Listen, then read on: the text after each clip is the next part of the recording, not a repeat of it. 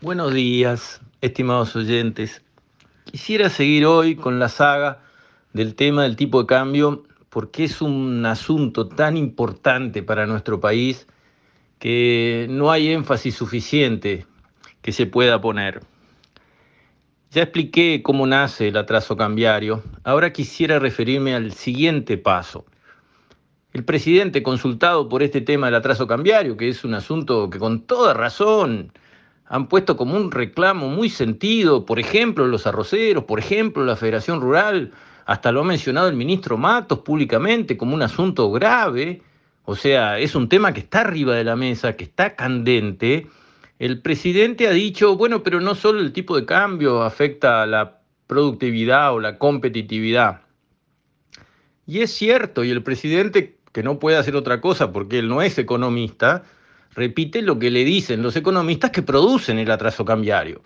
Y sabemos lo que dicen los economistas que nos producen el atraso cambiario. Dicen dos cosas. Ah, el dólar vale lo que tiene que valer porque el mercado es libre. Ya en el audio de ayer expliqué que eso no es así. No pueden poner cara de yo no fui y decir que el dólar vale lo que vale. No es así. El dólar vale lo que corresponde a lo que lo ponemos. Decidimos, manejamos y elegimos dónde poner el tipo de cambio. Eso es así. Y además lo otro que dicen es, pero además en la competitividad del país no solo influye el dólar, influyen muchas otras cosas. Cierto, influyen muchas otras cosas. Pero veamos, ¿qué influye en la competitividad de un país, además del tipo de cambio que es decisivo? Influye, por ejemplo, a ver si un país tiene un Estado liviano que ayuda a los empresarios o si tiene un Estado pesado que lo llena de trámites burocráticos, demoras, trabas, impuestos por acá, por allá, por todos lados, y entonces es un engorro, es una mochila adicional que el empresario tiene que cargar y contra todos esos trámites, permisos y engorros y sobrecostos varios, tiene que luchar. Eso hace a la competitividad del país. Y en esos rubros, ¿hemos mejorado? Quiere decir, atrasamos el tipo de cambio, pero mejoramos en el peso del Estado y en el engorro que el Estado representa para los que están luchando para vender algo uruguayo en el mundo y traer para acá un poco de plata a cambio del trabajo de los uruguayos que se puso en ese producto? A ver, pregunta, ¿hemos mejorado? ¿Hemos aliviado el peso del Estado arriba de los empresarios? ¿Sí o no? ¿Hay alguno que diga, sí, ahora está mucho más fácil trabajar en este país? ¿Alguno puede decir eso? Nadie. Otro tema es el costo de la energía. Un otro factor de la competitividad para producir cualquier cosa, siempre se usa energía. Una cosa es tener energía barata, otra cosa es tener energía cara. ¿Tenemos energía barata en el Uruguay hoy? ¿O seguimos con una energía cara, sea eléctrica, sea gasoil, sea lo que sea? Seguimos con una energía cara. Sí, se han hecho esfuerzos, se ha aguantado la paramétrica y la cosa, no sé qué, pero estamos con energía cara. Entonces tampoco ayudamos a la competitividad por el lado de la energía, del costo de la energía que está en cualquier cosa que hagamos. Hagamos lo que hagamos, le ponemos energía. ¿Energía cara o energía barata? Bueno, si pasamos de darle al empresario energía cara y bajamos a darle energía barata, bien, ahí tenemos un factor de competitividad que neutraliza un poco el daño adverso que produce el atraso cambiario, pero no se ha dado. No hay una rebaja sustancial, violenta, fuerte del costo de la energía en este país. Tercer factor, la productividad laboral. Porque si miramos qué ha pasado en la historia de la competitividad, hasta hace no tantos años, hasta hace muy poco, el principal exportador mundial no era la barata China, era la cara Alemania.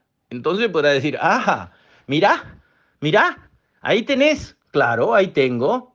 Alemania ha exportado siempre reactores nucleares, máquinas sofisticadísimas y productos, digamos, de altísima gama, en base a que la productividad de cada operador es altísima. Cada operador trabaja con robot, con máquinas carísimas y produce un infierno de producto por hora laboral. Entonces, claro que los salarios son altos y claro que el país puede ser un país, entre comillas, caro, porque la productividad laboral es altísima. ¿Qué está pasando con la productividad laboral en el Uruguay? Pregunten a cualquiera que esté pagando obreros para hacer algo. Desde la gente de la construcción, pregúntele, a ver, ¿y cuántos metros de pared levanta un eh, albañil ahora comparado con cuánto levantaba hace 10 años? Pregunten. Y lo mismo en cualquier rubro. La productividad laboral del Uruguay no está subiendo. Más bien les diría, en muchos sectores está bajando. Entonces tampoco podemos decir que podemos neutralizar el impacto adverso del tipo de cambio porque la productividad laboral viene creciendo aceleradamente y entonces por ese lado absorbemos el daño, el impacto del tipo de cambio atrasado, igual somos competitivos. Minga. La productividad laboral en este país se cae como un piano y es parte del problema, tanto como el tipo de cambio atrasado. Entonces, no tenemos un Estado que nos esté aliviando los trámites, los permisos, no tenemos un Estado que nos esté aliviando los impuestos, no tenemos un Estado que nos esté dando energía más barata, no tenemos trabajadores que estén produciendo mucho más por hora trabajada del producto que les toque producir. Y además de todo eso, no tenemos más mercados abiertos con aranceles más bajos que nos permitan vender más caros nuestros productos. Entonces, díganme, ¿dónde está? ¿Dónde está el otro rubro de eh, acción del Estado o de los particulares que permita mejorar la competitividad sin tocar el tipo de cambio. Díganme, ¿cuál? Sí, la competitividad no depende solo del tipo de cambio. Aprobado. Empezá a contarme los otros rubros que mueven la competitividad. ¿En cuál mejoramos? No, dale, decímelo. Decímelo, porque hablar, ah, hay otros rubros en la competitividad. Claro que hay. Todos pegan en contra o no ayudan para nada. Entonces, ¿qué hacemos? ¿Qué hacemos? ¿Nos quedamos con un país poco competitivo, que es lo que tenemos? ¿Y en qué se ve que el Uruguay sea poco competitivo? Y se ve en que no podemos hacer tablas con un tronco.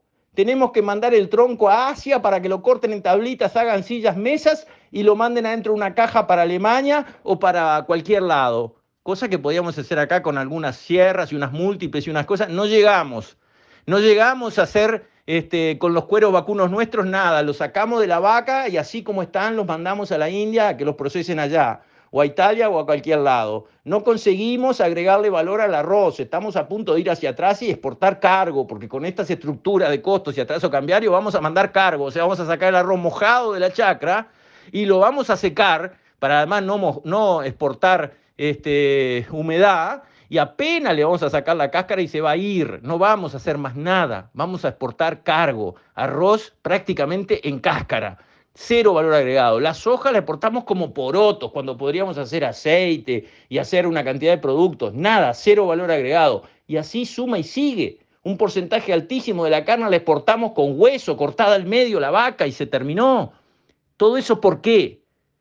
Porque no tenemos competitividad para agregar valor no conseguimos agregarle trabajo uruguayo a productos que sacamos del campo.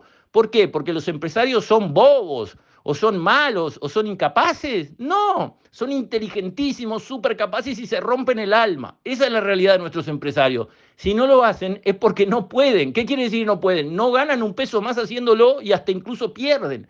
Entonces hacen lo que pueden para ganar plata, que es la razón de funcionar como empresarios. Y está perfecto que así sea. El problema no es de ellos, es el problema de la competitividad del país que está mal. Entonces, señor presidente, cuando sus economistas le dicen que hay otros factores que afectan a la competitividad, diga conmigo, sí, hay otros, decime cuáles están ayudando. Vos mismo que me estás diciendo eso, sacándote el lazo de la pata de que el atraso cambiario no es culpa tuya, mirándome con cara de yo no fui y pensando que se las arreglen los del agro.